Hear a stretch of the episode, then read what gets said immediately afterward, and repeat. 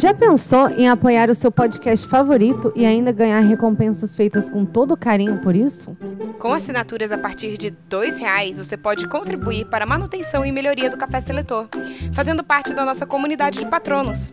É só entrar no apoia.se e procurar por Café Seletor, ou clicar na bio do Instagram e começar a contribuir com o nosso Gringotts. E agora? Vamos pro episódio! Você o processo é o fato que você de... também acontece muito parada que aprecia bastante a música peruana tende a não investir sobre, sobre essa manter essa a forma do relacionamento. Expressario.com.br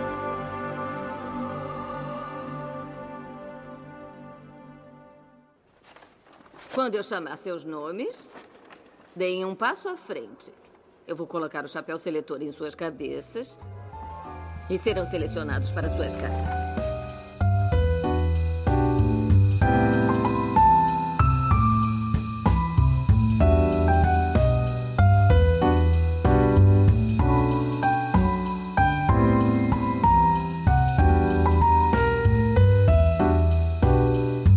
Olá, eu sou a Bia Silveira. Eu sou a Glennis Cardoso. E eu sou a Thaisa Viriato.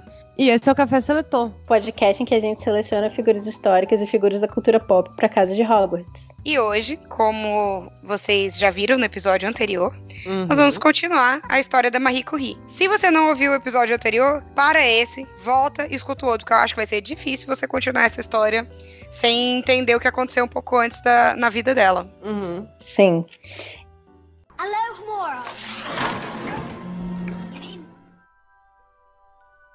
E onde a gente parou, a, a Marie e o Pierre, mas a, mais a Marie do que o Pierre, né? Como nós sabemos, porque essa era a pesquisa dela, que ele foi ajudar, descobriu o polônio e o rádio, dois elementos químicos é, né? Que basicamente eles, eles é, descobriram a radioatividade, assim. Uhum. É, Sim, eles... você não tinha um amigo chamado Polônio na adolescência, Glennis? Eu tinha. Lucas Polônio. Ah, é. Era o nome era dele mesmo, mesmo ou era o apelido era o nome, dele? Era o nome dele. É, Polônio, porque, por conta da Polônia, que era o país da Marie Curie, como ela tinha aqueles ideais, né, de tipo é, patriotas, etc. Então. Nacionalista é, da melhor maneira possível. Sim, é, não nacionalista, tipo, nazista. nazista. tipo, hum.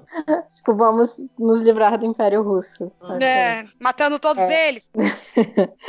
e o segundo, é, o segundo elemento foi o rádio, que daí que eles que veio a palavra radioatividade, que eles criaram, a Marie e o Pierre.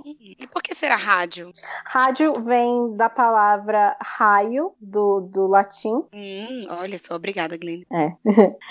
é. Enfim, então, eles fizeram essa descoberta num, num, barracão, assim, porque eles não tinham laboratório, eles não tinham sido apoiados, eles não tinham dinheiro, eles foram fazendo as coisas como dava, assim. Como eu disse, é, a Marie mal comia e, e nessa época ela era tipo, tava lá naquele galpão o dia inteiro sem comer direito, comendo metade de uma salsicha, na verdade, arrastando de um lado pro outro cargas de 20 quilos e mexendo caldeirões enormes de, de mineral com uma, com uma barra de ferro pesada quase maior do que ela. Então, basicamente, uma bruxa, né? Tipo assim, imagem Perfeito. de uma é, dessa mulher, tipo, é, mexendo num grande caldeirão, assim. Então, né, a, a, ciência é a mágica, mágica real, assim, que a gente tem. Sim. É, na verdade, tipo, eu imagino que se não tivessem queimado as bruxas, a gente teria muito mais conhecimento sobre como os elementos da natureza funcionam em prol da ciência. Com certeza. Uhum. Porque, tipo, é, é, um conhecimento popular, né, que não tem aquela base, não tem a, a rigidez do, do, do da, da ciência, mas que foi que foi perdido, né? Perdido porque por preconceito, assim, tipo, mesmo que não, não, não, Medo, não né? houvesse né? ali uma explicação que ainda não tivesse sido descoberta, era importante, né? Tipo assim, você estudar para descobrir por que que dava certo. Enfim, é, conhecimento popular só porque ele, que ele não tem uma base científica não quer dizer que ele, é, ele deve ser todo jogado fora, né? Pelo contrário. Ai, meu Deus, Kiki! Tá. Kiki! Pronto. Kiki! tava subindo na, na, na televisão. Eu adoro quando é... ela fala gente. tipo o Chewie, quando o Chewie fala no Não Pode Tocar. Não, não pode, pode tocar. tocar. é Muito bom. Beijo, não pode tocar. Queremos vocês aqui. Beijo, não pode tocar. Sim! É, então, no final de três anos fazendo isso, ela finalmente conseguiu extrair o rádio. É, que era como é tipo uma, uma substância super pequenininha, né? Porque ela teve que que, que pegar vários e vários e vários quilos da, da, da peixe lembra, vocês lembram dessa peixe, lem, peixe blender, para conseguir extraindo de pouquinho em pouquinho. Vocês lembram uh -huh, -huh, disso? Lembro. Sim, lembro. Lembro. Então demorou muito tempo e finalmente eles conseguiram, tipo, uma coisa minúscula, assim, que é, tinha um brilho verde azulado. E era muito lindo, mas mortal, né? Porque eles não sabiam disso na época. Ai, era tão lindo. Pena que dá câncer. é, embora eles não tenham conseguido isolar o rádio até 1902, a descoberta do novo elemento foi feita antes, né? Tipo, então, é, em 1898 mesmo, logo no início, depois de alguns meses de trabalho, os Curie já encontraram o polônio, e que era 400 vezes mais radioativo que o urânio, e pouco depois o rádio, que era que eles disseram que era 900 vezes mais radioativo é, do que o urânio, só que na verdade ele era 3 mil vezes mais radioativo. E eles já entendiam o que significava ser radioativo? Já era um conceito? A gente sabe, tipo, uma parada radioativa, ela faz bem, mas muito contato faz mal, né? Tipo, não, eles não sabiam da... ainda que era que, que tinha coisas ruins. É. Entendi. Eles usavam então, pra tirar a radiografia, né? É, eles, eles usavam pra, é, pra, pra... Já existia o raio-x nessa época, né? Como eu Já, falei. Aquela foto na... famosa da mão. É, aquela foto já veio por conta do raio-x. A radioatividade é a propriedade é, dos átomos que, que, que possuem de, de, emitirem energia de forma espontânea, em formas de partícula e onda. Então, tipo, é uma grande fonte de energia, né? Por isso que, enfim, foi uma grande descoberta, porque a partir. Era essa grande fonte de energia e eles não sabiam que, que ela tinha esse lado negativo. Inclusive, é toda uma questão, porque. É, ele, ela meio que inflamou a, a imaginação das pessoas. Então era tipo o princípio da vida, um, uma coisa minúscula que, que gerava muita energia. Tipo, o próprio fogo dos deuses trazido à Terra, tipo, pelo, por esses cientistas, né, que eram os Curie. Então, imediatamente, cientistas do mundo todo começaram a investigar as aplicações médicas da descoberta.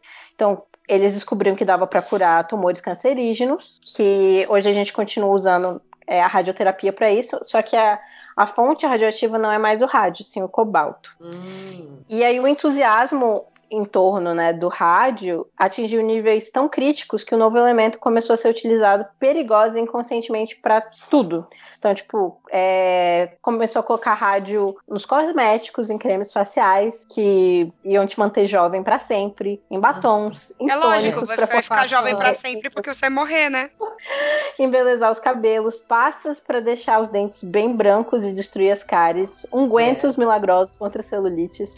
Um anúncio... Tinha uns batom, não tinha também? Tipo, um batom, batom que brilha no escuro. Sim. Nossa. É... E aí, chegou num, num, num nível... É bizarro, assim. Tipo, tinha um anúncio de creme chamado, chamado Alpha Radium que dizia a radioatividade é um elemento essencial para manter saudáveis as células da pele. Oh. Então, tipo, é. E não só em cosméticos, assim, mil remédios. Né? e que, que ano assim, era isso? Isso era no comecinho do, do século, 1900 e, e pouquinho, 1900. Tá.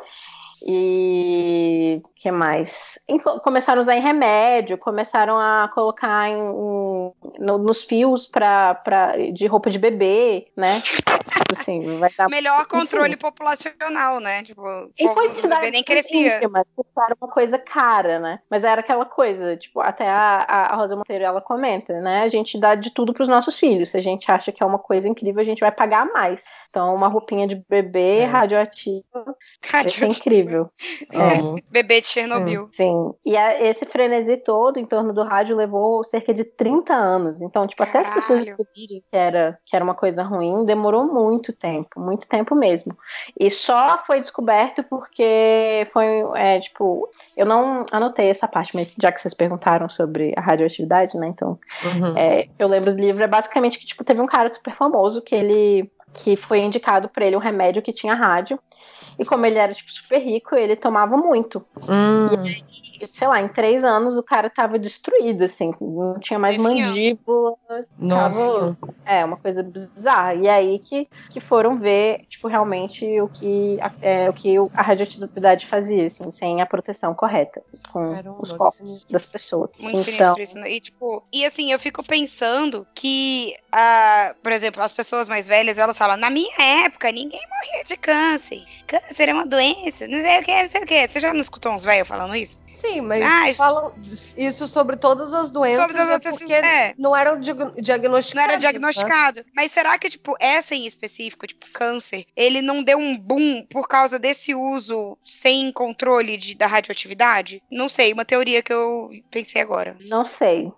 Não Fica sei. aí o pensamento. Fica aí a dúvida. Se, se algum ouvinte souber ah, de fato se isso é alguma coisa comprovada, por favor, me explica que agora eu tô encucada. É, mas assim, era uma coisa muito, muito cara. Então, tipo, mesmo nesses remédios todos, devia vir uma quantidade muito ínfima, assim. Uhum. Porque era. É, é cara, eles ficaram três anos pra pegar, tipo, dez.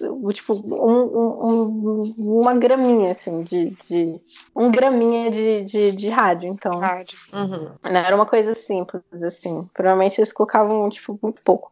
Eu Não sei, mas, enfim, a, a gente sabe, né, que a Marie acabou, né, morrendo devido a isso. Sim. Mais pra É. frente. Mas, Não mas ela ainda vive. É, pera.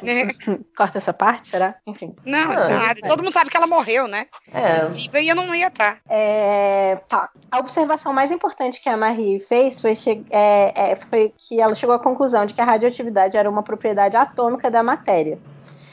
E naqueles anos estava começando a desmoronar a visão newtoniana de que, o- que- dos átomos como partículas sólidas, maciças, duras e impenetráveis. Em 1897, o J.J. J.J. Thomson tinha descoberto a primeira partícula subatômica, o elétron. Mas na ciência oficial ainda pre- prevalecia a ideia de, de que o átomo era tipo uma bola de bilhar, assim. Qualquer mudança na estrutura em nível atômico é, era considerado um conceito sombrio ap- aparentado com a alquimia, não uma verdadeira ciência. Então a Marie fazia também parte de uma, uma pequena vanguarda que, que falava que o átomo era instável. Ela nunca mais fez uma declaração tão profunda. É, isso é de um. A, a Rosa Monteiro cita vários, va- vários outros biógrafos. E aí tem é, essa biógrafa chamada Sarah Dry. E ela escreve o seguinte. É, sobre a Marie. Nunca mais fez uma declaração tão profunda ou inspirada como o salto intuitivo que deu ao sugerir que os átomos desse novo elemento, o rádio, eram em si mesmos responsáveis pela radioatividade que ela estava medindo. Seu trabalho pioneiro havia criado uma ponte entre a química e a física. E outra é, biógrafa, a Barbara Goldsmith, diz: Na verdade, seu maior feito foi empregar um método inteiramente novo para descobrir elementos, medindo sua radioatividade. Na década seguinte, os cientistas que localizaram a fonte e a composição da radioatividade fizeram mais descobertas sobre o átomo e sua estrutura do que em todos os séculos anteriores. Como disse o astuto cientista Frederick Soddy, a maior descoberta de Pierre Curie foi Marie Sklodowska. A maior descoberta dela foi a radioatividade.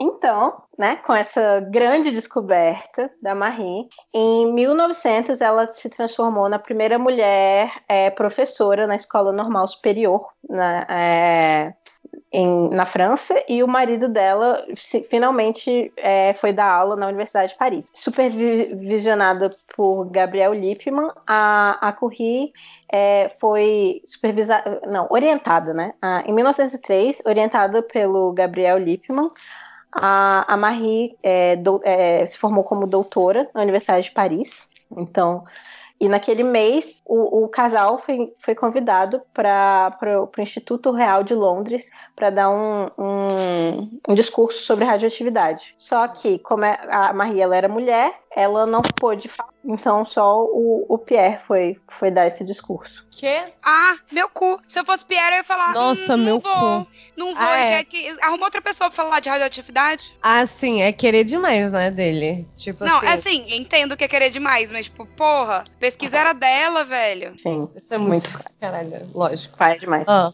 óbvio. É, os Curies não patentearam a descoberta de- deles, e então eles se beneficiaram um pouco da. Porque nasceu uma grande indústria a partir daí, que nem eu tava falando, né? Tipo, de cosméticos e tudo. E eles não patentearam porque eles tinham todas aquelas questões é, idealistas, né? E de, de melhorar o mundo. Então, enfim, muito, muito, né?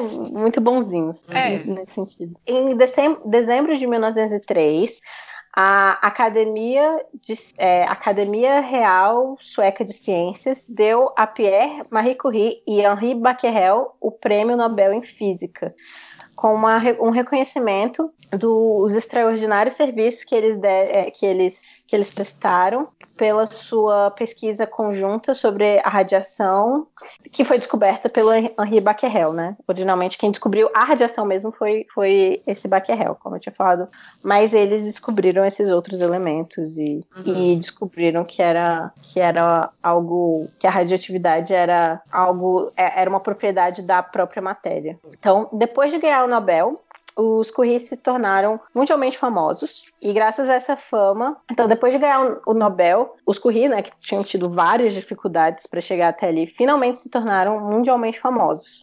Então, aí nessa parte a, a Rosa Monteiro fala de como eles tinham sido maltratados pela sociedade francesa até então, assim, tipo, porque é, o Pierre tentou, tipo, tinha tentado conseguir a cátedra de mineralogia da Sorbonne, que ele tinha, tipo, toda a capacidade, mas não, não deram para ele. Ele se apresentou na Academia de Ciências, mas ele foi recusado. A renda deles era super modesta, então, tipo, a Marie tinha que ir até Sèvres vários dias da semana para dar aula, e o Pierre, que já estava bem doente, se cansava atendendo os alunos. E eles nem tinham um laboratório, então, tipo assim, Eles estavam tudo num galpãozão, né? Que estavam. é, um, um barraco, assim. Então, eles estavam já muito desesperados para conseguir um, um lugar massa para trabalhar. Então, apesar de eles terem tentado de tudo, até então eles não tinham conseguido. Em 1902, inclusive, antes de eles, eles ganharam o Nobel em 1903, né? Em 1902, é, que que tentaram dar para o Pierre a Legião de Honra. E ele recusou a Legião de Honra com as seguintes palavras: Por favor, agradeça ao ministro de minha parte e informe a ele que não sinto a menor necessidade de ser condecorado, mas que preciso com urgência de um laboratório. Pois é, então, tipo, É, me, Eles estavam- me dar dinheiro, esse prêmiozinho aí, me dá em não dinheiro. me dá prêmio, me dá uma porra de laboratório para poder trabalhar, velho. Mas nem assim eles conseguiram. Então, só depois do Nobel mesmo que as coisas começaram a mudar. Então, a Sorbonne deu, é, ofereceu uma cátedra de ciências para o Pierre, e depois de muita discussão, um laboratório também foi, foi, foi dado a ele. Embora se tratasse de um lugar pequeno, com só duas salas e insuficiente em muitos aspectos. Depois a Marie, inclusive, escreveu: é, Não se pode evitar sentir certa amargura, amargura ao pensar que um dos melhores cientistas franceses nunca teve à sua disposição um laboratório como se deve, apesar de sua genialidade ter se revelado desde que tinha 20 anos. Então, tipo.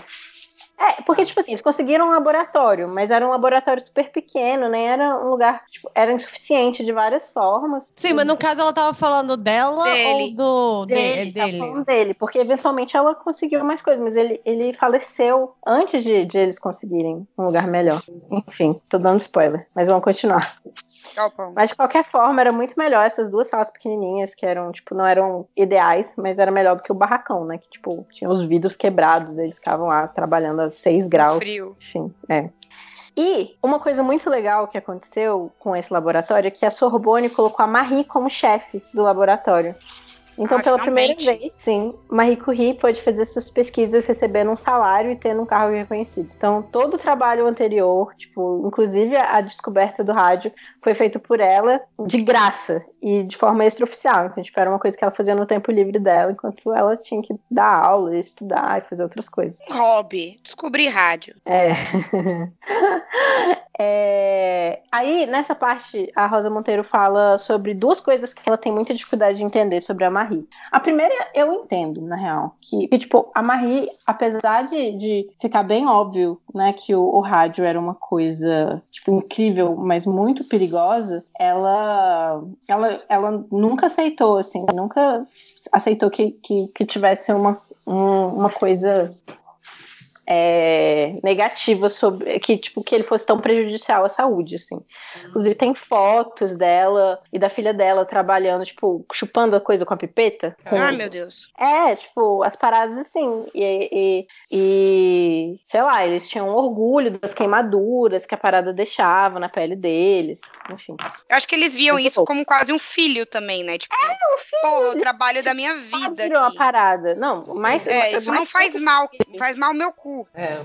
É, porque, tipo, porque era uma parada tão incrível também, né? Tipo, enfim. Então, eu entendo porque ela demorou, assim, pra, pra aceitar, né? aceitar que tinha coisas muito ruins que vieram uhum. da radioatividade, assim, que tinha, né? Tinha um lado ruim. Sim. Deixa eu ver. Aí a segunda coisa que, que ela, que a Rosa Monteiro acha difícil de entender sobre a Marie Curie era o silêncio dela na hora de falar sobre os problemas adicionais que, tinham, que ela tinha que enfrentar por ser mulher. Então, tipo, ela jamais mencionou é, a, o, o, evidente machismo da sociedade em que ela vivia, embora ela claramente tipo, tivesse tido muitos problemas por conta desse, dessa misoginia, né? Então, tipo, uhum. no, no, Nobel, quando ela foi ganhar o Nobel, é, no, no outono de 1903, quatro conhecidos cientistas redigiram uma carta oficial propondo que o Pierre Curie e o Henri Becquerel ganhassem o prêmio Nobel de Física daquele ano pela descoberta do polônio do rádio, sem fazer nenhuma menção a Marie. Quando o Pierre ficou sabendo disso, é, ele fez o seguinte: ele escreveu dizendo que se a proposta era para valer, ele não podia aceitar o prêmio se não incluíssem a Marie. Aí, Pierre. É, tipo, é. é, porque é diferente, né, da, do, do, outro. A parada lá era um, uma, um evento em que ele ia falar. Tipo, Sim. ok, vou lá falar sobre. Mas aqui era, tipo, o crédito da parada toda. É. E grana, né? Que o Nobel ele envolve grana também. Sim. E então a carta causou mal-estar e levantou várias discussões nos bastidores. Mas mas no final incluíram a Marie. Só que o dinheiro, é tipo assim, é, o Becquerel ficou com 70 mil e a Pierre e a Marie ganharam juntos 70 mil. Então, tipo. Ah. Eles tiveram eles são, tipo, uma pessoa só, tipo Pepe e Neném, assim. É. Sim. Então, e quando eles foram entregar, entregar o prêmio, o único que subiu ao palco foi o Pierre. Embora, quando ele tivesse, quando ele subiu, ele atribuiu todo o mérito à esposa dele, que estava sentado na plateia. Pierre é um fofo, a sociedade que é uma merda. É, em algum nível. É, tipo, ele estava bem à frente, né, das pessoas é, da época. Eu me corrijo aí, falo que ele tentou. É. no mínimo, né? Tipo, o um mínimo possível, assim. O que ele pôde fazer, ele fez, né? É. Sim. Nesse mesmo ano, né, que foi o ano que ela, que ela se doutorou, é, ela estava grávida de três meses é, quando, quando ela se formou doutora. E, e, e, em agosto, quando ela estava com cinco meses, ela abortou. Teve um hum. aborto. Caramba. É, uma das biógrafas defende que a culpa foi do Pierre, porque ele insistiu muito para que ela acompanhasse ele num passeio de bicicleta apesar do estado dela. E três semanas depois, depois de pedalar, ela perdeu a criança. Tipo, é possível, né? Ou a radioatividade. É. Hum, talvez. É, pode ser, pode ser a radioatividade também. Então. Foi a primeira coisa que eu pensei, na real. De qualquer forma, mostra aí um, uma, uma, um comportamento do Pierre e da própria Marie de meio que não colocarem ela como mulher, assim, né? Tipo, ela tava num estado delicado, frágil frágil, ela tava grávida. Então, tipo, que tem a ver com o fato de, de ela. Mas assim, um pouco pelo. Até assim, pelas. Pelas. Vou dizer assim, pelas. Meu Deus, como que fala? pela esses pontos assim que a que a biógrafa que eu esqueci, esqueci o nome Rosa agora. Monteiro. Isso, Rosa Monteiro que ela traz, isso mostra tipo que ela tinha bem uma personalidade uma personalidade onde ela ela mesmo quase que negava a própria o... feminilidade. É. Porque tipo, ela e além da feminilidade, ela negava de... ela não encontrava ela... nenhum tipo de, de, de, de, é, de modelo, né? Então, tipo, dentro da feminilidade, dentro das mulheres não tinha ninguém pra ela se, se inspirar. Então. Eu acho também que, tipo, além dela negar a própria feminilidade, ela negava, tipo, as necessidades humanas dela. Como Sim, um como todo. mulher. E, tipo, como não, mulher. e como mulher e como ser humano. Tipo, ela não comia, ela comia meia salsicha por dia, fazendo a parada lá, passando frio, e foda-se, entendeu? Tipo, o que importa mais é isso aqui que eu tô fazendo, meu projeto. Então, tipo, ah, eu tô com fome. Hum, nem percebi que eu não comi hoje. Sim, sim. É, ela tem Mas- uma parada de santa, assim, né? Mas, tipo, é. né, a própria Rosa Monteiro fala, ela tinha uma parada de negar todos os próprios, as próprias necessidades. Em, em, Sim. O que eu quero dizer mais. é que no final, assim, com, com tudo que a gente sabe que você já falou sobre a, sobre a Marie Curie, não me, assim, não me surpreende ela não ser, ela, assim, a mesma coisa que surpreendeu a Rosa Monteiro, né? Dela não trazer aí essa bagagem do dela fazer tudo isso e ser mulher, né? E, ela, é porque ela não as... reclama disso em nenhum momento, né? E, e aí tem sempre aquele perigo, né? Tipo, de pegar essas mulheres fodas e, e elas seriam usadas por, por um, um, um, imaginário mais conservador e falar, ah, olha só, ela fez todas essas coisas, não precisa ficar falando dessas questões, sabe? Tipo, uhum. sendo que claramente foi. Imagina se ela não tivesse tido todas essas dificuldades, sabe? Onde, tipo, o, onde ela teria chegado? Sim, sem E outra, ela teve, ela teve um apoio de um cara maravilhoso e, tipo, muito à frente do tempo dela. Se ela não tivesse casado, às vezes, com o, o Pierre, se ela não tivesse encontrado ele no meio do caminho, talvez ela seria tutora daquela família lá até hoje, sabe? Porque ninguém ia respeitar ela. As pessoas respeitavam o Pierre. É. Sim, sim. Infelizmente, é real. É. é, imagina se eles não fossem casados e ela tivesse feito essa descoberta sozinha. Tipo, não ia ter nem o Pierre pra falar, olha só, foi ela. É, é isso que eu tô, tipo, é isso que eu tô dizendo, sabe? Tipo, ela, infelizmente, tipo, eu tava conversando isso com a minha avó e com a minha mãe essa semana. Eu tava contando um pouco do podcast, né?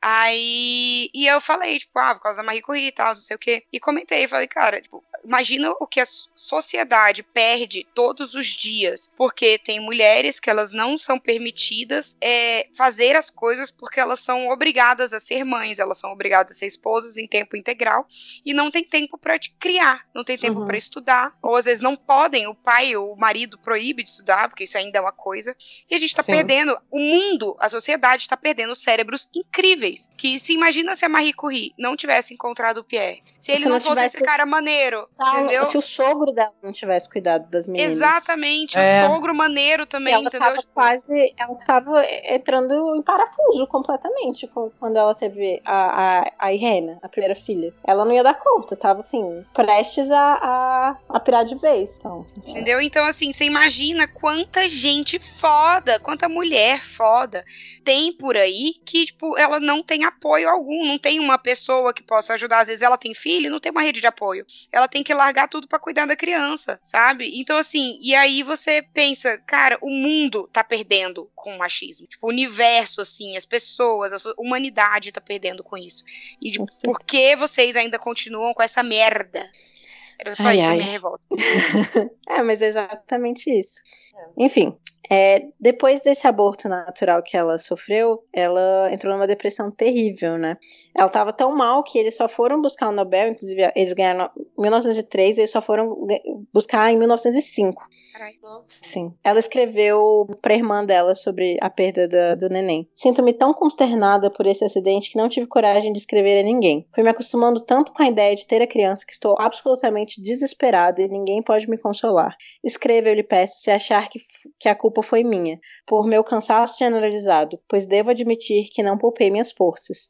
Eu confiava na minha compleição e agora lamento com amargura, já que paguei caro demais. O bebê, uma menininha, estava vivo e em boas condições, e eu queria tanto. Oh. oh. Sim. É, então, tipo, ela ainda vivendo com essa culpa, né? De, tipo, de ela negando a sua eu feminilidade cuidei, né? e ao mesmo tempo essa culpa de eu neguei minha feminilidade logo, eu não me cuidei, cuidei o suficiente, meu bebê morreu, sabe? Então, tipo. É. Sim, porque imagina você viver isso também, né? Você ter que, assim, para você chegar em algum lugar e fazer as coisas que você quer fazer, você precisa negar a sua feminilidade o máximo possível. Mas ainda é impossível, tipo, correr disso, né, cara? É. Sei lá. Sim. Ai, ai. Pesado. Continuando. Aqui, apesar, apesar disso. Hum. Apesar do Nobel ter dado a eles fama, essa fama também tinha preço, né? Então eles é, eles não paravam de dar entrevistas e ser solicitados em todos os cantos. E o Pierre já estava doente nessa época. Então ele ficava muito angustiado pelo tempo que, que ele perdia de trabalho com essas Eles tinham que fazer tour de publicidade, basicamente, né? É.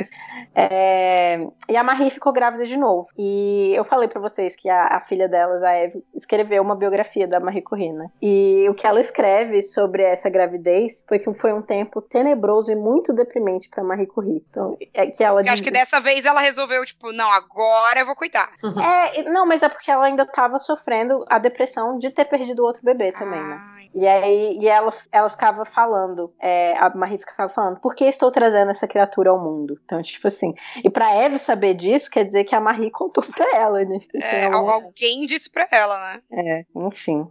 Os motivos que a Eve dá, que, a, que segundo, segundo ela, a Marie dava pra, pra não querer dar a luz é a existência é dura demais, árida demais, não deveríamos infligi-la aos seres inocentes. Errada não tá, né? É, ah, mas ela tava muito. É, falar isso pra filha, nada é. justifica As ideias, um negócio né? desse pra, pra filha. é, então, e, mas, mas basicamente ela ainda tava sofrendo, né, com a depressão do outro neném que ela perdeu. Então, é compreensível, eu acho, em algum nível. Então, ela teve a Eva em 1904 e ela, ela contratou uma, uma governanta polonesa para ensinar as meninas polonês e, e levava elas de vez em quando para Polônia para os conhecerem também. Apesar de ter sido uma, uma, uma gravidez muito difícil, depois do nascimento da Eva, o ânimo da Marie melhorou bastante. Então, ela logo se encontrava bem mais feliz. Então, por um lado, era a primeira vez que eles podiam ficar de boa em relação ao dinheiro. Então, tipo, ele, ela tinha sofrido a vida inteira problemas financeiros, né? E, e a Marie também, tipo, devia gostar um pouquinho do sucesso. E mais do que o Pierre, né? Porque o Pierre ficava, ai meu Deus, eu só quero trabalhar, me deixa em paz. tipo, mas ela, tipo, é, ela devia gostar de ter algum reconhecimento, né? Depois de tanto trabalho, tanto esforço. Tanto, tanto esforço não reconhecido, né? Uma bosta. É, e tipo assim, não só isso, que, tipo, foi um reconhecimento que, que fosse possível que ela entrasse em certos lugares que, antes ela não poderia entrar, né? Tipo, ser a, a chefe do laboratório na Sorbonne. Hum. Assim, só foi possível depois do Nobel. Então, ela. Então que vem ela, a outra. É, tipo, eu, é, eu entendo que ela gostasse um pouco mais de sucesso que o Pierre. Tipo, pra ele de, fez, claro, diferença, mas é, ele nunca vai entender, né? Tipo, como é ser uma mulher dentro, dentro dessa sociedade e não, não poder ter nada em seu nome, assim, não poder ter um cargo de chefia numa universidade de prestígio. Não consegui receber um prêmio. Pra ele já vem, já vem desde o momento que ele nasceu. Sim. Com pênis. Cara, mas até assim, até pra gente é um pouco. A gente, lógico que a gente consegue, assim, exercer nossa. É, né, aquele exercício de tentar se colocar o máximo possível dentro do no, no, no lugar dela, mas ainda assim é diferente de, de, de como a gente vive, assim, Hoje. é bem mais pesado, né? Tipo, sei lá, eu acho que. Não sei, não sei se eu aguentaria. Tipo, já acho agora difícil, imagina. É. Entende? Uhum, acho sim. que nem a gente compreende, assim, real. É, é assim, aquelas. Eu já acho difícil quando eu faço uma piada, ninguém ri. Quando um cara do meu trabalho faz a mesma piada, todo mundo. Que engraçado esse cara. Deveria estar no stand-up. É, não, assim, assim, lógico que várias outras coisas, assim, até, por exemplo, trabalhar, no meu caso, né? Trabalhar com educação é você ter 90% do, dos trabalhadores serem mulheres e, tipo, 100% Chefe da chefia ser homem é frustrante pra caralho, né? Tipo assim. É, mas ainda assim, ainda assim, isso é uma fração do que do que ela passava, né? Do, então, ainda assim, sei lá, cara. É, complicado, né? Complicado, é difícil. Sim. É. Tá. E nessa época ela, ela tava tentando cultivar mais o prazer e a leveza. Vocês lembram, né? Tipo, que ela teve aquele momento é, no livro que ela fala sobre como ela era quase uma, uma Joana Dark, uma santa que, tipo, mas que eventualmente quando ela ficou mais velha, ela conseguiu cultivar mais esse lado leve e tal. E nessa época ela tava tentando fazer isso e trazer o Pierre para isso também, mas ele ele não, não queria. E, e ele queria. E ele tava doente ainda, né? Então, assim, ela, ela já tava bastante é, preocupada com, com o estado físico dele nessa época. Pierre faleceu no dia 19 de abril de 1906, atropelado por uma charrete. Que. Sim. Sim. Aleatório. É, o cara tava doente há 20 anos, morreu de charrete. Ele, É, tipo assim, ele é, tava tendo charrete. muitas dores, ele tava caindo com facilidade. Então é, é bem possível que ele morreu atropelado pela charrete, mas foi. Esse, acidente provavelmente foi causado pela fragilidade física dele. Sim, mas, mas ainda é aleatório. É. Eles estavam juntos há 11 anos. Ele tinha 47 e ela 38. E o obituário. Caramba, parecia pouco isso. 11 anos. É, eu Eles achei fizeram que eles muito em juntos. 11 anos. né? É, Tipo, eu achei que eles estivessem 30. juntos há uns 30. É, É. assim. Não. Eles fizeram muito em pouco tempo, eu acho. Sim, eles fizeram muita coisa. É. O obituário do Le Jornal dizia: Madame Curie seguiu o caixão do marido de braço dado com seu sogro até a sepultura cavada ao pé da taipa.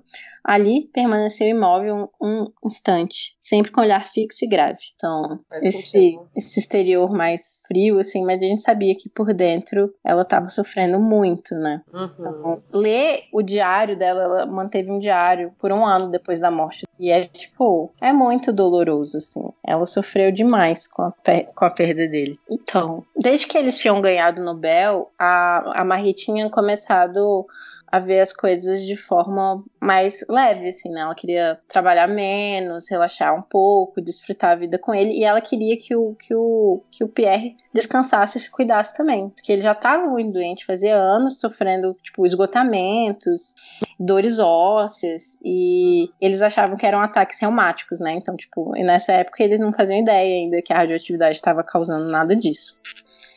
Então, provavelmente, se ele não tivesse morrido atropelado pela charrete, ele teria é, morrido de câncer, né? Sim. Então, é isso.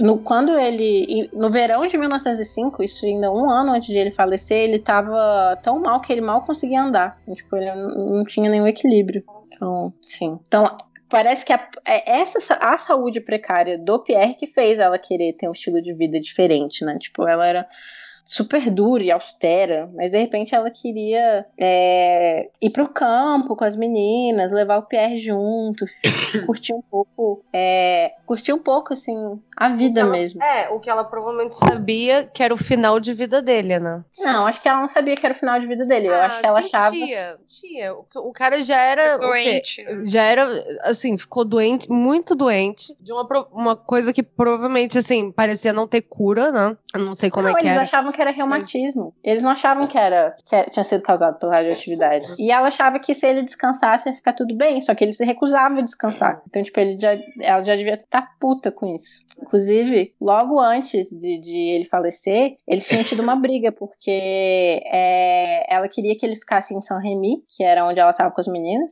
mas ele quis voltar pro laboratório. E aí ela, ela até descreve a manhã final, o instante que o marido foi embora de casa. Emma voltou, Emma era a, a governanta, eu acho. Emma voltou e tu a criticaste por não manter a casa bem o suficiente. Ela havia pedido um aumento. Estava saindo, tinhas pressa. Eu estava cuidando das meninas e foste embora perguntando em voz baixa se eu iria ao laboratório. Respondi que não sabia e pedi que não me atormentasse. E justo aí, foste embora. A última frase que dirigi a ti não foi uma frase de amor e ternura. Depois, só te vi de novo morto. Tipo, Ai, cara, ainda carrega essa outra culpa, né? A culpa de uma mulher. É, e nem foi tinha sido uma grande briga. Assim, tipo, vai, me deixa. Vai lá É, pro laboratório, você quer ficar aqui. Mas é, mas é aquela coisa, né? A gente nunca sabe qual vai ser a última vez que a gente vai falar com alguém. Então, é, então, é isso. Ele foi ao laboratório, depois teve um almoço de trabalho com sete colegas da Associação de Professores de Ciências. E quando ele saiu à rua de novo, chovia torrencialmente. Ele estava atrapalhado com guarda-chuva e, e tentou atravessar a rua, mas o trânsito estava caótico. E como ele estava muito debilitado e ele se movia com dificuldade, ele escorregou e caiu. E aí a charrete o atropelou. Então, tipo, mesmo que não diretamente, a radiação o matou também, né? Então, depois que o Pierre morreu, a, a corrente de opinião que estava positiva, né, em relação a Marie, de repente começou a tentar se virar contra ela, assim. Então, tinha os cientistas que tinham ciúmes, tinham os misóginos, claramente, né, o que incomodava, ficavam muito incomodados com o fato de ela ser mulher, ser tão foda, enfim. Então eles começaram a dizer que sem o marido ela não fazia nada de notável e tentaram minimizar a importância, a, é, sua importância no passado e a sua contribuição para a descoberta do rádio. Lógico. Sim. Lógico. A Marie nessa época se concentrou no estudo da medição das substâncias radioativas e criou um serviço de autenticação dessas medidas e definiu o padrão internacional do rádio, algo que era muito importante para a indústria, é, pra, é, tanto para a indústria quanto para aplicações médicas. E o padrão foi aceito pela comunidade científica e recebeu o nome de Curie, embora agora o padrão internacional seja o Becquerel, mas o Curie ainda é usado. E por último, ela fez algo que, é, que, que, é, que foi necessário muito esforço. Ela se empenhou para conseguir o, o, metal puro de rádio, que antes só tinha sais. Então, hum. tipo, vocês lembram daquele trabalho todo que ela teve, né? Então, tipo, ela foi atrás de conseguir o, o metal. É... E para quê, né? Provavelmente para é, mostrar para a comunidade científica que ela era parte é, e não uma intrusa. Sim, o Lord... pra se provar, né? Sim. Nessa época, o Lord Kelvin, que era um importante físico e matemático britânico, é, fez uma parada horrorosa. Ele tinha 82 anos já nessa época e ela e ele escreveu uma carta para o The Times afirmando que o rádio da Madame Curie não era um elemento, mas um composto de hélio. Só que tipo ele não mandou para uma, uma, uma, uma, revista científica, né? Que aí uma ele revista, mandou revista de fofoca, né?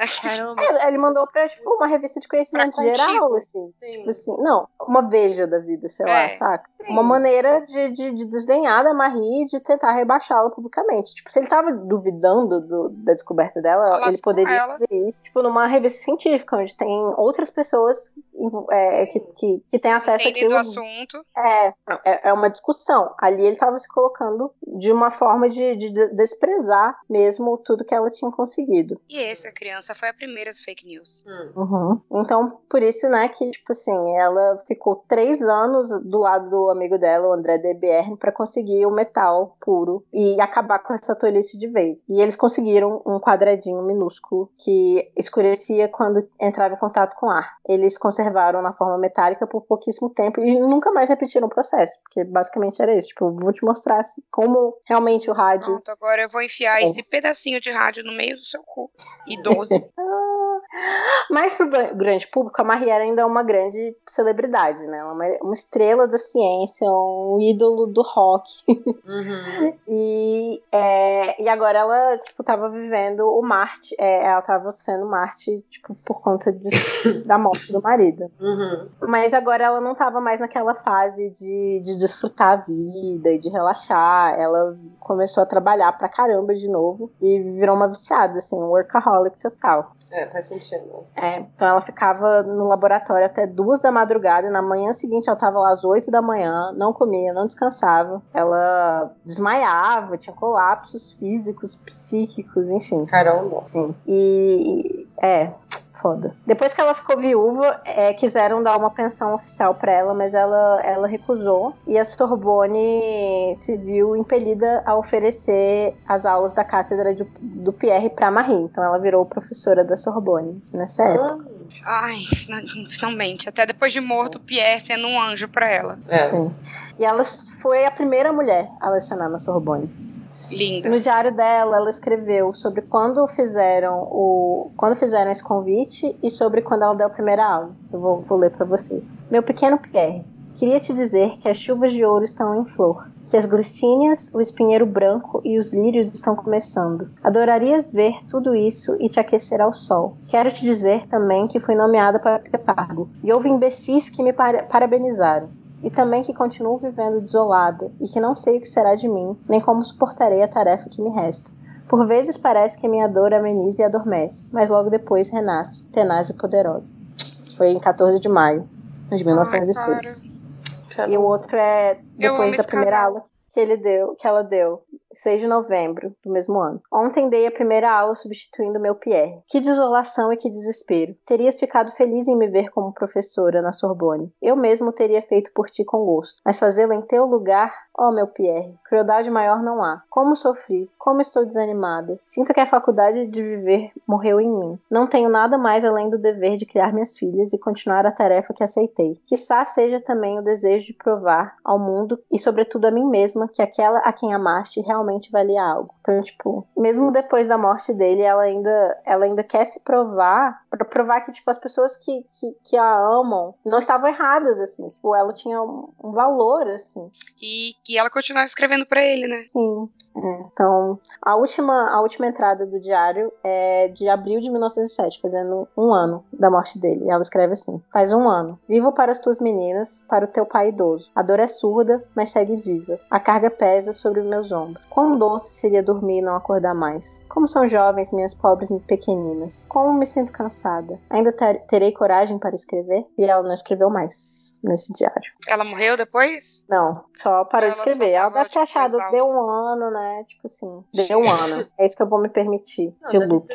Uma... Ou então entrou numa depressão do caralho, assim, pior ainda. Sim. E foi assim que ela passou os próximos três anos, tipo, trabalhando, cuidando das meninas, cuidando do sogro. Até que em 1910 o sogro dela morreu. E ela adorava o sogro, né? Tipo, é, que... Pô, o sogro foi a mão na roda, né? Importante. Mas, curiosamente, nesse ano que ele morreu, no começo de 1910, ela na primavera desse ano ela apareceu um dia para tomar café na casa de uns amigos a, o Emile Borrell e a esposa dele e ela tava diferente tava feliz tava de branco em vez de, de preto tava com uma rosa na cintura o que vocês acham Transou. tava é. apaixonada sim apaixonada. Porque, não, né, a vida quem? continua. Einstein. Sim. Ela tava com 42 anos nessa época, fazia 4 anos que Pierre morrera. E ela finalmente permitiu que o seu coração fosse, fosse capturado novamente. Dessa vez por um cara chamado Paul Langevin. Ele era 5 anos mais novo que ela. Ele era um físico importante também. Ele tinha sido antigo aluno do Pierre e amigo e colaborador muito próximo do casal. E ele era gato. Tipo, ele tinha um bigodão. Bem. Ele era meio tipo, oficial militar, assim, intenso. Mas não sei se, se. Eu achei ele bonito, assim, vendo as fotos. Na, naquela época ele devia ser considerado. Mas então, tinha um problema. Qual que vocês acham que é o problema? Ah, ele, ele não era. era. Ai meu Deus, como é que é? Era. Ele não era Unrecorded. Não, como é que fala? ele era casado. Ah. E ele tinha quatro. E ele tinha uma relação super complicada com a esposa dele. Porque ela era. Ela batia nele, ela tinha. dava escândalo, enfim. É, com razão, né? Eu ia falar isso, uma ex, é, uma é, ex louca, né? Só... Ai, você não entende, ex é muito né? louca. Porque alguma coisa. Ex é muito louca, assim. cara. Mas assim, eles tinham uma relação conturbada, eles brigavam muito. Então, tipo, claramente já era pra eles terem divorciado, assim. Porque na época não existia essa coisa, né? Ou já existia divórcio, já podia divorciar. As pessoas separavam, as pessoas separavam. Mas era, era complicado. É, uma coisa corriqueira. É, eles. Deixa eu ver aqui. Marie confessou a uma amiga que ela estava fascinada pela maravilhosa inteligência de Langevin. Então, tipo assim. Ela curtia os caras bonitos, mas tipo, o cara tinha que ser inteligente, né? Todas as pessoas Pacote que ela completo. Tem que ser gato, tem que ser gato e inteligente. É um puta cientista, porque todos eles viraram, é, ficaram famosos, assim, do, dos, dos caras com, porque ela se interessou. Então, é, e ele tinha se sentido, se sentia atraído por Marie como uma luz no santuário de luto em que ela havia se encerrado, com um afeto fraternal nascido da amizade por ela e seu marido, que foi se tornando mais estreito. E comecei a buscar nela a ternura que me faltava em casa. Então, tá aí. Fraternal é uma coisa meio Lannister, assim. então, em julho de 1910, era certo que eles já eram amantes. Então, e ela escrevia cartas super é, calientes para ele, assim. Tipo, ele, é uma carta que, que ele escreve, ela escreveu para ele. Seria tão bom conseguir a liberdade necessária para nos vermos tanto quanto nossas diversas ocupações permitirem, para trabalhar juntos, passear ou viajar juntos, quando as circunstâncias o permitirem. Existem profundas afinidades entre nós, que não precisam mais do que uma situação favorável pra, para se desenvolver. O instinto que nos levou um ao outro era muito poderoso. O que não poderia surgir desse sentimento? Acredito que podemos extrair tudo dele: um bom trabalho em comum, uma boa e sólida amizade, coragem para viver e até mesmo lindos filhos nos sentido mais belo da palavra. O bicho tava. Tava, tava. Deu É, aulinha. E, e o bom, é, e não, e o bom é que, tipo, a, o sexting dela é, inclui, tipo, vamos trabalhar juntos, vamos descobrir coisas juntos e transar enlouquecidamente. É, tipo, vamos ter filhos, vamos transar. É, É isso. É, tipo, e, a- e enquanto a gente transa sobre livros. É, mas infelizmente isso não durou muito, esse- essa relação. A mulher do Paul, que havia aguentado muitas infidelidades antes, enlouqueceu quando ele descobriu que ela estava com, a- Marie, né? Provavelmente porque fazia parte do círculo social, então ficava aquela coisa, né? Sim, chata. porque ainda é. A Marie, era- a Marie corria, tipo assim, né? Exatamente. Não, e pelo Ele tava, que. tipo, ficando com a Beyoncé, né? Sim, É. não, e pelo que você falou, ele era, tipo, amigo do, deles quando eles eram um casal. Então era, tipo assim, certamente eles se conheciam, eles realmente é o mesmo círculo social, sabe? É tipo uma humilhação em cima da outra. É, exatamente. É uma traição dupla, né? Sim, sim. Então, quando ela descobriu, a Jeanne descobriu essa relação, ela disse que ia matar a Marie. E o Paul acreditou que ele fosse capaz. Inclusive, teve uma noite em que a Jeanne e a irmã atacaram a Marie num beco escuro e ameaçaram tirar a vida dela se ela não fosse embora da França no mesmo instante. Caraca! É, a Marie, tipo, não, nem conseguiu voltar pra casa essa noite. Ela ficou na casa de um amigo, o Perrin. Então, Gente, mas não seria incrível, desculpa, se depois de tudo isso, a Marie Curie morre porque ela pegou o homem de outra? tipo assim, não seria muito louco, cara? Sim. As coisas continuaram bem pesadas, assim, meses. Ele, a, a- o Paul e a Marie se encontravam quando podiam no apartamento que ele tinha alugado perto da Sorbonne. E tem uma série de cartas da Marie pro Paul, escritas nessa época, em que é, ela tava tipo, sofrendo muito, né? Então, ela tava obcecada por ele, ficava. tinha ciúmes do fato de ele ainda viver com a esposa, é, tava com medo de ser assassinada. Então, tipo assim, né? Vários, vários problemas ao mesmo tempo. E, Ele- e, ele e descobrindo coisas. e ao mesmo tempo descobrindo coisas, criando filhos. Sim. E era assim que as coisas estavam quando chegou 1911, o, o ano que foi o pior ano, assim, pra Marie Curie. É, em janeiro, ela tentou se candidatar para a Academia de Ciências e é, se colocou nesse lugar de risco, né, de exposição. Porque além de ser, não ser eleita, ela começou a, a sofrer ataques sensacionalistas pela imprensa. Na Semana Santa, a Gianna é, contratou um detetive que conseguiu roubar as cartas é, que a Marie tinha escrito pro Paul. Meu Deus. E, então, com aquele conteúdo que vocês já viram, né? Então, tipo assim, muito E- escândalo. Erótico cerebral. Foi 50 tons de cinza em carta, né? É, Versão só que um carta. escândalo, né? Foi tipo. Uh, foi quando a Kirsten Stewart foi pegar. É, traindo o Crepúsculo lá Robert com, Pattinson com uma menina. com o diretor do. Ah, é, com o sim, com o diretor do filme lá, que era casado. É, foi basicamente isso. O, o Langevin, é, então, tipo, a Gianni ameaçou publicar as cartas e o Langevin ficou super frenético e foi embora de casa, mas voltou duas semanas depois. Porra, Langevin. Sim.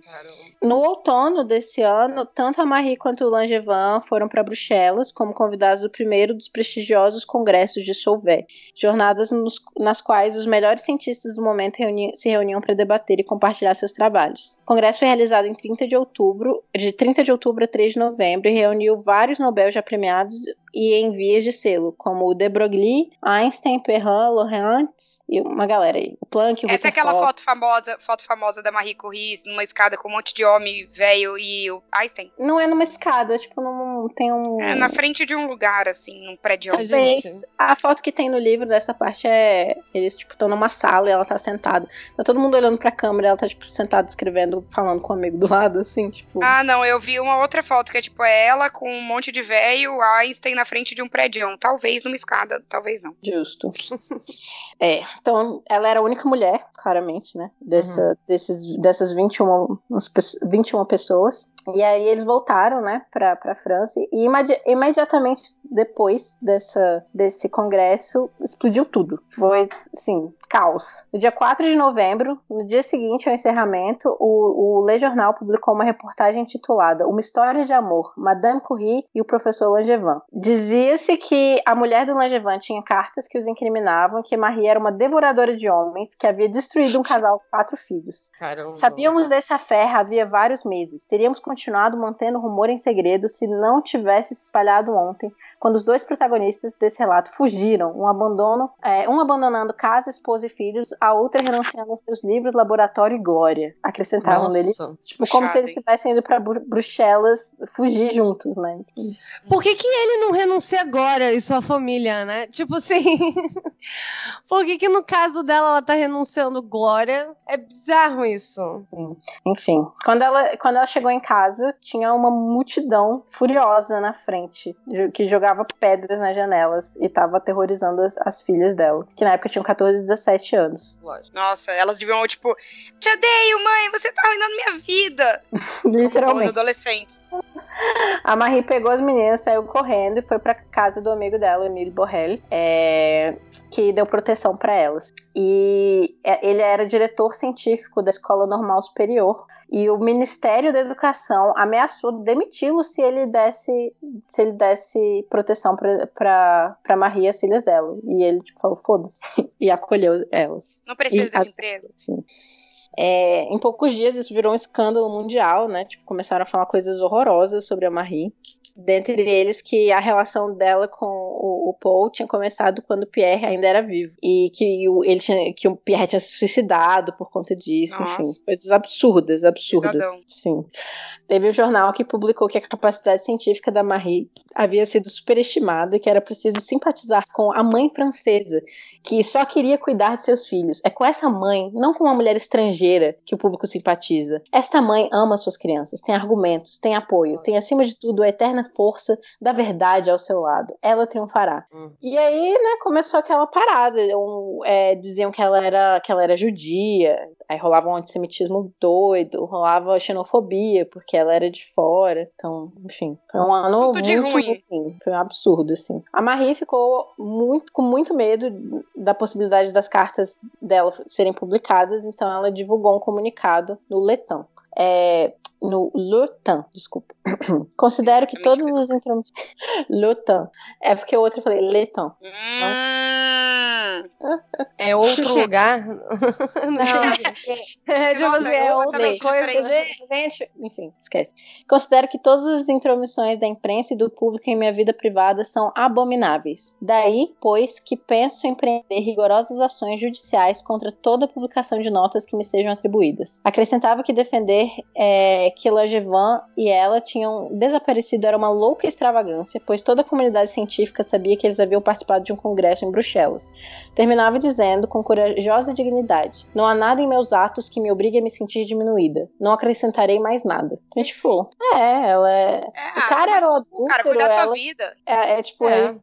É, na mesma semana que saiu essa notícia do Le Jornal, que chamava ela, que falava tantos disparates sobre ela, ela recebeu um telegrama comunicando que, que haviam lhe concedido o prêmio Nobel de Química. Caramba. Dias de luta, dias de glória, não é mesmo? É.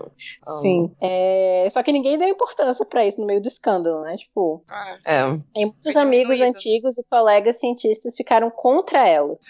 é, um cara chamado Paul Appel, um decano Traição. de ciências, o, o, decano de ciências da Sorbonne, tentou que o um grupo de professores da universidade exigisse que a, que a Marie abandonasse a França. Só que ele desistiu do seu processo porque a filha dele, a Marguerite, que era esposa do, do Emile Borrell, que era amigo da, da, da, da é Marie, ameaçou que nunca mais ia vê-lo se ele continuasse com o negócio desse. Caramba. Então, a Marie teve é o apoio. Sim. A Marie teve o apoio, então, do Perrin, do Jacques Curie, que era irmão do Pierre, André Debienne e dos Borel. E ele, ela também recebeu uma da carta família do Nego do Borel.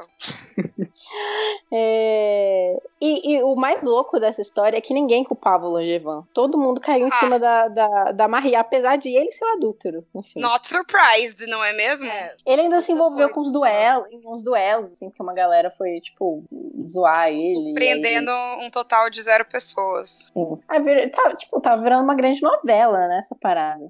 E aí, depois disso, a Marie recebeu um comunicado do Nobel pedindo que ela não fosse à Suécia buscar o prêmio.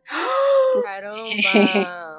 É, porque é, o, o, a, a, a, carta, né, tipo, mencionava é, o duelo do Langevin tipo, e, e, as cartas de amor de, deles e acrescentava: se a academia acreditasse que as cartas podiam ser autênticas, é muito provável que não lhe tivesse concedido o prêmio. Uhum. Tipo, falaram, Mas não ah, queria tá... o escândalo. É, a gente tá te dando o prêmio só porque a gente acha que não é real isso aqui, não. É. E a, a, resposta da Marie foi a seguinte: acredito que a atitude que os senhores me recomendam seria um grave erro de minha parte. Na realidade, o prêmio foi concedido pela descoberta do rádio do polônio. Creio não haver qualquer relação entre meu trabalho científico e os fatos da minha vida privada.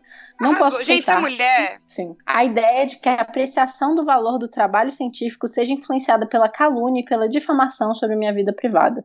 Estou convencida de que muitas pessoas compartilham da mesma opinião. Entristece-me profundamente que os senhores não estejam entre elas. Gente, olha, eu, eu quero tatuar Marico Rio em cada peito, assim. e ela foi buscar o Nobel, sim, e fez Amor. o discurso de aceitação e homenageou o Pierre ainda. Linda, Ai, linda, linda, perfeita. perfeita. Gente. Só que assim, né? Isenta de defeitos. Cara, imagina o final deste ano, essa mulher, tipo, a, a, o que ela aguentou e ainda aguentou assim de pé. No final ela tava exausta, exausta, assim, ela desmoronou, ela tava destruída depois desse ano, assim. Tipo, foi, foi cruel, foi, foi, foi horrível pra ela. É... E ela, né, com o coração partido, a relação com o Paul, claramente, tipo, não tinha como dar certo depois disso tudo. É. Ela provavelmente já tava doente por conta das radiações, então ela caiu em depressão, a, provavelmente a pior da vida dela, então a gente já falou de algumas, né, tipo, quando, quando ela saiu da escola, quando ela era pequena, quando ela perdeu o neném e agora, depois desse ano absurdo que ela teve, depois da morte do, do Pierre também. Então, ela foi empurrada à beira do suicídio da loucura, como escreve a filha dela, Eve. É, ela ficou internada num hospital com crise renal e meses depois foi operada de um rim. Hum. E ela basicamente não queria mais viver. Ela parou de comer, emagreceu 9 quilos, chegando a pesar 46 quilos. Nossa! Ela deixou as filhas numa casa nova no centro de Paris é, e, e, deixou ali elas como preceptora. Depois ela desapareceu. Ela ficou um ano é, que ela não trabalhou, não viu as filhas, foi para vários lugares, instâncias, casas de campo e, e se registrava em, com nomes falsos. Uhum. O ano de 1912, o ano seguinte também foi um ano tipo perdido, assim. Mas cara, espero que ninguém a culpe por ter ficado tipo mal pra caralho. É. Eu, fico, eu fico imaginando as pessoas criticando ela por ter deixado as filhas. E eu fico tipo, ah, velho. Cara, criticar criticaram ela já por tanta coisa agora. Ela só devia estar tá assim. Ai, você tá com dó, leva pra casa. pois é. Daí. É, é isso. Depois desse ano, ela voltou. Em 1913, ela já estava trabalhando de novo no laboratório. Mas, de alguma forma, ela nunca mais foi a mesma. Foi, inclusive, nessa época que o Einstein escreveu aquela carta pra prima dele, que, ela, que ele fala que ela parecia fria como um peixe. Uhum. E aí a, a, a Rosa Monteiro escreve: Mal sabia ele ele que estava vendo apenas a capa endurecida pela intempérie de um núcleo de lava. Que eu acho que é uma interpretação bem válida. Né? Tipo assim, a mulher sofreu demais, velho. Claro que ela vai ficar com o exterior, tipo, gélido, né? Tipo, tem que ser para aguentar. O Longevan finalmente assinou um acordo de separação com a mulher, só que nessa época eles, tipo, não, já não existia mais aquela, aquela paixão entre ele e a Marie, então eles recuperaram a amizade, mas não com o amor. E ele acabou voltando pra, pra ex-esposa, então vai entender. É. E aí chega a Primeira Guerra Mundial, que aí a Marie brilha de novo, né? A gente sabe que ela sempre foi uma pessoa comprometida socialmente. Então, ela tinha trabalhado pela para a resistência polonesa e ela considerava as descobertas científicas dela uma forma de ajudar a humanidade. Então, ela era uma mulher de ação, uma lutadora e ela era incapaz de ficar parada numa situação de necessidade. Então, né? É óbvio que quando a, a, Primeira Guerra estourou, ela se sentiu né, tipo, na obrigação de ajudar de alguma forma. E a primeira coisa que ela pensou que ela tinha que fazer era proteger a reserva de rádio da França, para não cair na mão dos alemães. Então, no dia 3 de setembro de 1914, ela levou sozinha o rádio de trem de Paris a Bordeaux, que era a cidade para onde o governo francês tinha se mudado. Então, a, a mala devia pesar uns 20 ou 30 quilos, e, e ela carregou, le, levou isso sozinha, tipo, e provavelmente sem proteção. Então, ela deve ter levado mais uma boa dose de, radia de, de, de radiação nesse, uhum. nessa viagem. Ela deixou é, o rádio na Universidade de Bordeaux e voltou para Paris. Nessa parte, a, Rosa Monteiro começa a entrar numa de como é que a, a Marie devia encarar, encarar tipo, a decadência física dela. Porque, tipo, ela sempre tinha sido uma pessoa bem robusta, assim, forte, que aguentava de tudo. Ela era, é, ela era super esportista, né? Andava, ficava pedalando por meses nas montanhas da França com Pierre. E, e já viúva, ela continuava saindo de bicicleta com, com, com as filhas. No livro da Eve, ela conta como Marie apreciava exercícios físicos e diz que ela se orgulhava de ser magra e ágil. Já tinha 50 anos quando aprendeu a patinar, a esquiar e a nadar. E ela comprou uma ca casa na costa da Bretanha e os meses de verão que passou ali durante a última década foram, segundo Eve, tempos felizes, com Marie nadando no mar de manhã e à tarde, é, apesar de todos os seus achaques e sua quase cegueira. Então, a, é, é, a, a, Rosa Monteiro fala que ela acha que a, a Marie tinha feito do exercício físico não só uma paixão, mas também uma, uma espécie de obsessão contra a morte, assim, né? tipo, se manter é, ágil e, e saudável para não morrer, né? Então, tipo, mas enfim, parênteses, né? Quando ela voltou para Paris, a Marie começou a ver os primeiros feridos da guerra, jovens soldados que é, barbaramente mutilados nos hospitais de campanha e ela logo pensou, né? Tipo, o que, que ela poderia fazer para ajudar. Então, o que ela pensou foi pegar os. É, é, ela, ela. Desculpa. Que ela pensou foi que o raio-x poderia ser uma ótima é, ferramenta nesse momento. Então, ela é, convenceu as autoridades da importância de, de, de, de levar os raios-x para poder fazer é, as fotos das fraturas, né, e, e extrair os estilhaços é, de, de, balas e, e, minimizar a violência cirúrgica. Então, ela se apropriou dos aparelhos de raio-x que havia nas universidades e nos consultórios de médicos mobilizados, conseguiu que lhe cedessem veículos motorizados suficientes para instalar os equipamentos e criou unidades móveis, que logo começaram a ser chamadas popularmente de pequenas curri. Então, tipo, ficaram, ficavam carregando os aparelhos de raio-x de um lado para o outro para fazer, fazer as fotos, né? Instruíram as pressas técnicos e enfermeiras que soubessem utilizar o material e a própria Marie aprendeu a dirigir, esteve nas trincheiras levando veículos e fazendo radiografias. Mas quem mais trabalhou no projeto foi a sua filha Irene, que no começo da, da, da guerra tinha 17 anos e passou a, a contenda realizando um exaustivo e maravilhoso trabalho com as pequenas Curie. Então, provavelmente foram essas doses de radioatividade que a Irene recebeu nessa época que acabariam por matá-la de leucemia aos 59 anos. Nossa. Ao... Eu posso fazer Sim. um comentário nada a ver? É, só uma coisa que acontece na minha cabeça é que toda vez que alguém fala 17 anos, eu completo mentalmente. E fugiu de casa. hum. Esse é o ruim de nascer em Brasília. Ela é o contrário de uma filha rebelde, né? Ela é a família que se... é a filha que seguiu os passos da mãe e do pai, é. assim, tipo. É, e a outra, a outra filha meio que seria a filha rebelde da família, né? Que foi pro ser artista. É, ela era mais. Ela era mais, ela tinha mais uma sensibilidade artística, tinha uma preocupação estética e tal. Mas ela escreveu sobre a mãe dela, enfim, tipo, claramente Sim. também tava tentando de alguma forma é, participar desse legado guardado. Sim, com toda certeza. Até porque se não quisesse participar, era idiota. Uhum. Ah, eu acho é... que né, ela nem, elas nem tinham essa opção de não participar, sabe? Era muito escândalo. Era muito né? famosa, né? né? Muito famosa em vida. Sim. Ao todo, foram feitos mais de um milhão de exames de raio-x. Perfeito. Sim.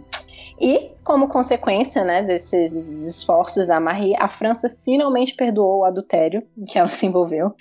É, ela deixou de dela, ser judia, estrangeira, de repente ela era francesa, águas passadas. É, é isso aí. É. Nunca errou. É. Descancela Marie Curie. É. Alô, central de cancelamento?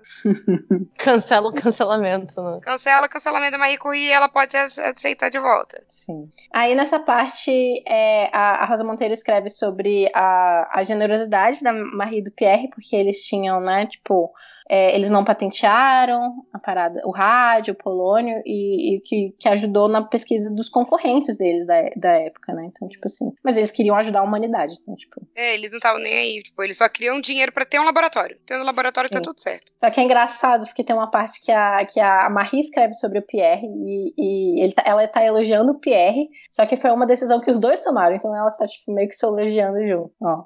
Pierre Curie adotou uma atitude extraordinariamente desinteressada e liberal. De comum acordo, renunciamos a qualquer vantagem material de nossa descoberta. Por isso, não patenteamos nada e, e, e publicamos, sem ressalva, todos os resultados de nossas pesquisas, bem como o procedimento para preparar o rádio. Sim.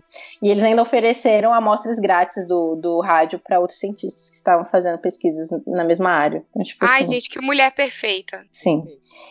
Já a viúva, ela ainda tomou outra decisão muito generosa. Ela doou ao laboratório é, o, o, grama de rádio que ela e Pierre haviam obtido com árduo trabalho e sem nenhuma ajuda, que valia a soma exorbitante de um milhão de francos ouro. Então, tipo assim, parece bem claro que, a, é, que eles não se importavam com dinheiro, né? Tipo, se eles queriam dinheiro, era para eles poderem trabalhar mais, era para eles poderem é. fazer a pesquisa deles da melhor forma possível. Sim. E a Marie era super austera, ela não gostava de, de pompas e, e de nada é, demais, assim, ela era meio freira, missionária nesse sentido também. É, igual você falou, meio santa, né? É. E a partir daí, a Marie começou a viajar, ela foi para os Estados Unidos, para outros países, como a Espanha, deu conferências, participou de congressos, é, arrecadou dinheiro para comprar mais rádio e, e dirigiu ao recém-inaugurado Instituto Curie.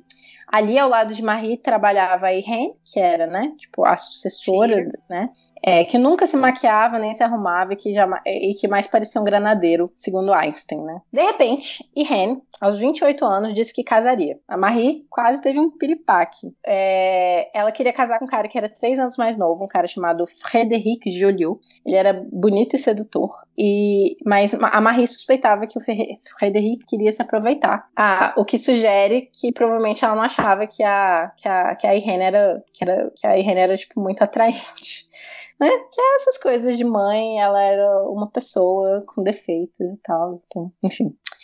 É, ela tentou convencer a Irene a não se casar e até consultou um advogado para arranjar as coisas de tal forma que a, que a filha dela fosse a única que poderia herdar o controle do rádio. Mas, por sorte, o Joliot é, era ótimo, ele formou, se formou em bacharel, depois fez doutorado, se mostrou um excelente cientista e isso conquistou a Marie, né? Toda vez é isso. Os caras são, são fodas, são inteligentes, aí pô, ela, ela gosta. Sim. É, o, a Irene e o Frederic, inclusive, se casaram e tiveram uma filha, Helene, que se casou com o neto do Paul Langevin. tipo, Caramba. Como as coisas são, né? Coincidências. Mas é, a Marie. Tipo, França tinha cinco pessoas, igual a Inglaterra da Mary Shelley. é, mas a Marie não viveu tempo suficiente para ver esse casamento acontecer. Tão pouco para ver o Nobel que a Irene e o Frederic conquistaram juntos em 1935, por descobrirem Família colecionando artificial. Nobel. Sim. É, mas ela devia ter imaginado que eles iam ganhar o Nobel, porque meses antes de morrer, a filha e o genro repetiram diante dela o experimento através do qual tinham acabado de fazer a descoberta. E Marie sabia muito bem o que aquilo significava. Ela, ela falou: Nunca poderei esquecer sua expressão de. Ale... Oh, o Joliot, desculpa, o Joliot escreveu: é, Nunca poderei escrever, esquecer sua expressão de intensa alegria. Né? Ela sabia. Ela sabia que ia, que ia rolar mais um Nobel. Uhum. Nessa época, ela já estava com mais 60 e tantos anos, mas ela já estava muito desgastada, assim, pelo tempo e pelo, pela radioatividade, né? Tipo, apesar de ela ter 60 e tantos anos, ela já estava com uma cara de, de, de, quase 80, assim. Em maio de 1934, sua saúde precária entrou em queda. Os médicos hesitavam. Será gripe? Bronquite? Mandaram-no para um hospital de tuberculosos porque pensaram que tinha atingido o pulmão. Morreu no dia 4 de julho e este foi o diagnóstico final anemia plástica perniciosa com rápida evolução febril. A medula óssea não reagiu, provavelmente porque fora prejudicada por um longo acúmulo de radiações. Então, no final, ela acabou morrendo por conta da sua grande descoberta. Mas eu acho que. Eu acho que ela não, não, não teria se incomodado, né? Eu acho que é, se ela tinha que morrer por alguma coisa que, Que tivesse fosse sido. por isso, né? Né, pela sua maior descoberta. Ah. Então é isso, gente. Acabou a história da Marie Curie. Desculpa que foi ficou gigante. Não, não pede desculpa, ficou perfeito. Se fosse mais rápido, ficaria ruim. É, também Igual acho. a Ordem da Fênix. Eu acho que a gente já pode conversar sobre a casa dela, então. Podemos. Transição? Transição.